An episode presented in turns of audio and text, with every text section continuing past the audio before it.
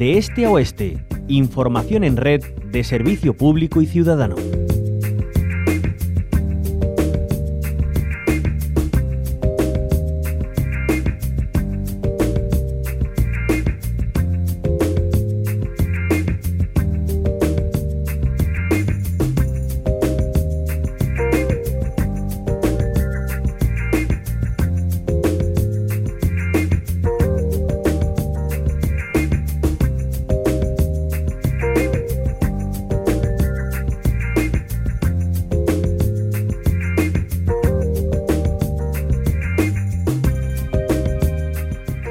La Junta de Andalucía presenta una guía para informar sobre los derechos de las personas mayores a través de la Consejería de Inclusión Social, Juventud, Familias e Igualdad. Se trata de un documento elaborado por el doctor en Derecho de la Universidad de Cádiz, Juan Manuel López Ulla. Vamos a hacer lectura acerca de él con Francisco Javier Serrano. Él es el director general de Personas Mayores, Participación Activa y Soledad No Deseada de la, de la Consejería de Inclusión Social, Juventud, Familias e Igualdad. Francisco Javier Serrano, bienvenido a la Onda Local de Andalucía. Hola, buenos días. ¿Qué tal? Eh, bueno, ¿con qué motivo encarga la, Junta de Andalucía al eh, doctor en Derecho Juan Manuel López Ulla este documento? Bueno, pues esta encomendación al profesor López Ulla, que desde aquí le agradezco enormemente su participación y redacción de la guía, eh, viene encomendada pues porque la ley de, de 6 de julio de 1999 de la ley del mayor eh, eh, establece que en su exposición adicional tendríamos que redactar un plan estratégico para personas mayores. Este plan estratégico se ha desarrollado durante, durante la etapa 2020-2023 y dentro de ese plan estratégico una de las líneas estratégicas era elaborar una guía de derechos fundamentales para las personas mayores. Por eso la redacción de esta guía, le encargo a López Julián. Hablaba usted de ese plan estratégico eh, desarrollado entre 2020 y 2023. Eh, ¿Para qué ha servido? Bueno, pues este plan estratégico, como no puede ser de otra manera, viene a reforzar y fortalecer los derechos, eh, las cualidades, la autonomía, la suficiencia de las personas mayores. como usted bien sabe, la sociedad, la familia ha cambiado mucho en los últimos años y las personas mayores han sufrido o sufren discriminación por el solo hecho de ser personas mayores, por tener una edad avanzada, ¿no? Como, como digo yo. Eh, se llama, esta, esta discriminación se suele llamar edadismo. Entonces, esta guía viene a reforzar sus derechos para que conozcan eh, qué recursos y qué posibilidades tienen las personas mayores a la hora de poder eh, establecer una relación tanto con la Administración como con cualquier particular, como con cualquier persona y que pueda reforzar sus derechos de autonomía y voluntad.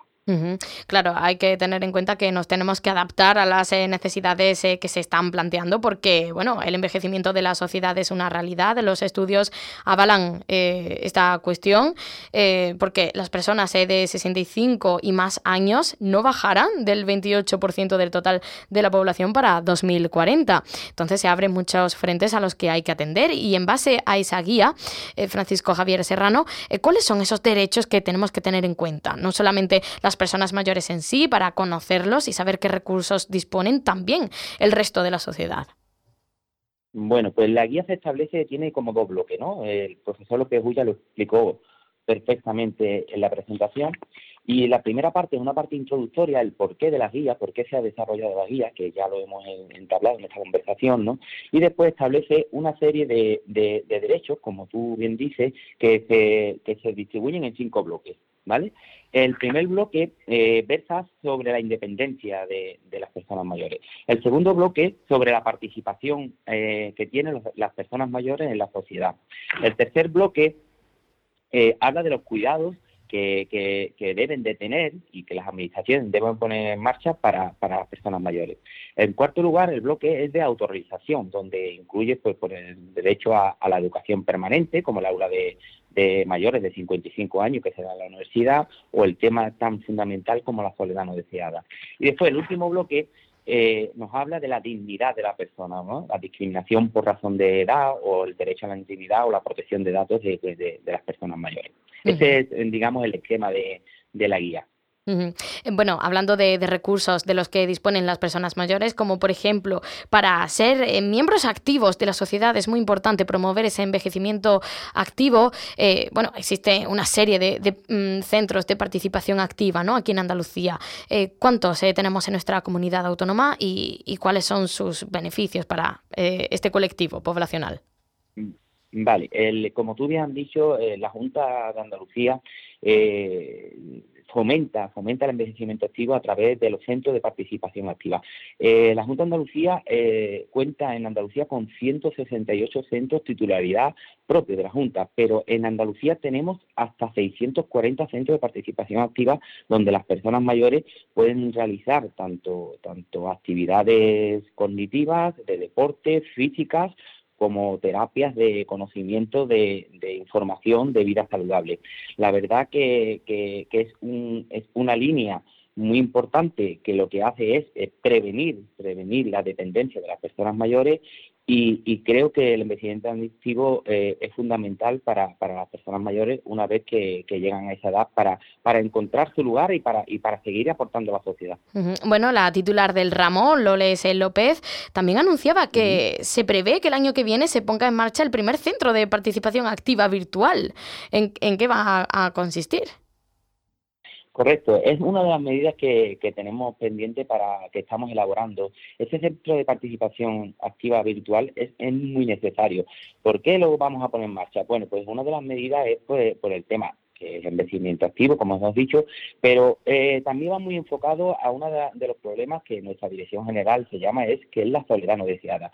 Nos encontramos con un rango de, población cada vez más que se encuentra solo, solo, solo en su vivienda, solo en casa, y este, este centro de participación activa viene a ayudar a esas personas que de alguna manera no quieren o no pueden, ¿no? Porque, porque tengan una, una enfermedad o, una lesión física que le impida ir a un centro de participación activa físico, ¿no? Pues se podrán conectar a través, a través de, sus ordenadores, que incluso nosotros proporcionaremos a, las personas que nos lo piden a través de, un correo o, de, un mismo centro de participación activa al que pertenezcan, se podrán conectar y podrán ver pues de manera virtual las clases, las clases en directo, ¿no? Que, se emitan en, los centros de participación activa a la cual eh, emitiremos eso, pues baile, música, teatro o cualquier o cualquier terapia de cognitiva, o sea, viene viene a reforzar viene a reforzar lo que lo que nos, están pidiendo muchas personas que bueno que por motivos físicos o por motivos que no quieran no pueden salir y quieren participar de esa de esa forma en el, envejecimiento activo que da ese centro de participación activa virtual. claro, pero para que eh, pueda acceder eh, cualquier persona mayor es necesario meter mano a esa brecha digital que muchas ocasiones existe también en estas personas. Correcto, como tú bien dices, nosotros estamos a través de los centros de participación activa, eh, una de las actividades principales que realizamos para las personas mayores son el tema de la brecha digital. Como bien sabes, las personas mayores de, aunque nuestro plan contempla como mayor 55 años, las mayores de 65, 70 tienen muchos problemas a la hora de conectarse, a la hora de, entrar en, Internet, ¿no? Como decimos todos. desde, desde la Junta de Andalucía eh, hemos, vamos a intentar reducir esa brecha digital. Puesto en funcionamiento una, una, unas ayudas que ya han recibido todos los centros de participación activa de, Andalucía, lo que hemos dicho, 178, donde hemos incorporado, hemos incorporado eh, ordenadores, tablets, eh, eh, todo el tema digital para realizar esos cursos y para que las personas mayores puedan ir entrando en la era digital, ¿no?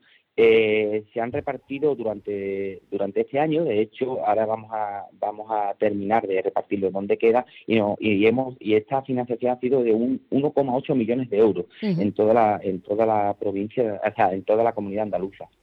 Y en base a esa guía de la que hemos estado hablando Francisco Javier Serrano acerca de los derechos de las personas mayores ¿qué hay de las que están en situación extrema de vulnerabilidad en riesgo de exclusión social y más teniendo en cuenta de dónde venimos, ¿no? De, esa hecatombe, pandemia, espiral inflacionista, eh, la cosa, la verdad, está bastante difícil. Bueno, pues la guía como, como contempla, eh, existen los derechos de los cuidados a las personas más vulnerables y bueno, pues dentro de, esta guía pues pueden conocer todos los derechos que tienen que tienen las personas. En me estás comentando, pues para las personas más vulnerables tenemos, como, como bien sabe, las pensiones no contributivas que pueden acceder a las personas que no hayan cotizado durante un tiempo y no tengan derecho a pensión contributiva y además pueden tener derecho a, prestaciones asistenciales, ¿no? Que lo contempla esta guía y que, y que, y que la consejería lo tiene, bueno, está dentro de nuestra dirección general y lo contempla como una ayuda de protección. También ayudas a vivienda, que al alquiler de vivienda, que también están contemplados dentro de, la guía y, bueno, eh, una batería de ayudas que que, contempla y que pueden leer. Es una guía bastante didáctica, bastante fácil de comprender y que comprende todo lo que tú has dicho, todos los derechos y toda la, y todo lo, toda la todos los estímulos y recursos que, que, desde la consejería ponemos a, para las personas mayores y puedan combatir esa, esa, esa soledad no deseada, esa falta de ingresos o cualquier situación de vulnerabilidad que se encuentren. Y muy importante saberlo ya, por último, Francisco Javier Serrano, ¿dónde podemos encontrar esa guía? Bueno, pues esta guía ya está publicada, lo que es en la, en la web de la consejería, pero vamos a hacer reparto tanto a los centros de participación activas que, que tenemos como a todos los, vamos a, como estuvimos hablando también el, profesor López Ulla, vamos a hacer, porque es muy importante, no que solo las personas mayores conozcan los derechos fundamentales de, que tienen, sino toda la sociedad, porque el, el problema que nos encontramos es que para que puedan ser respetados los derechos de otra persona deben ser conocidos.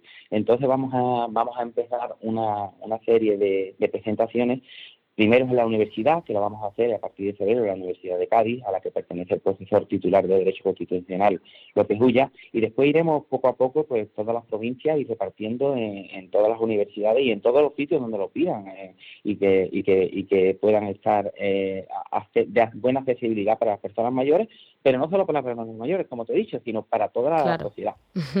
Francisco Javier Serrano, él es el director general de Personas Mayores, Participación Activa y Soledad No Deseada de la Consejería de Inclusión Social, Juventud, Familias e Igualdad de la Junta de Andalucía. Muchísimas gracias por habernos acompañado este rato. Que tenga usted buen día.